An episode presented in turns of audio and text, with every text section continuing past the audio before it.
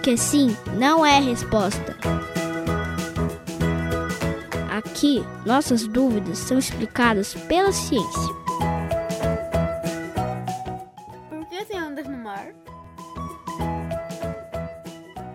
A maioria das ondas se forma a partir do sopro do vento na superfície do mar. O vento bate na água e causa uma ondulação. Quanto mais veloz e durável for o vento, maior será a altura da onda. A ondulação vai ficando mais alta, mais comprida e mais rápida até formar as ondas que conhecemos. E mesmo que o vento pare, a onda continua se propagando até chegar na areia. Mas para isso acontecer, o vento precisa soprar por um tempo e percorrer uma longa distância na superfície, que é chamada de pista. Por esse motivo, em uma lagoa não existem ondas grandes como no mar, porque não há pista suficiente para que elas aumentem.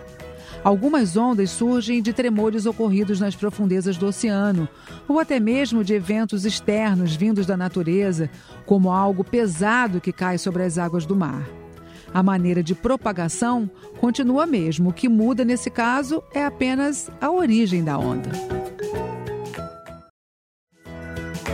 Porque sim não é resposta.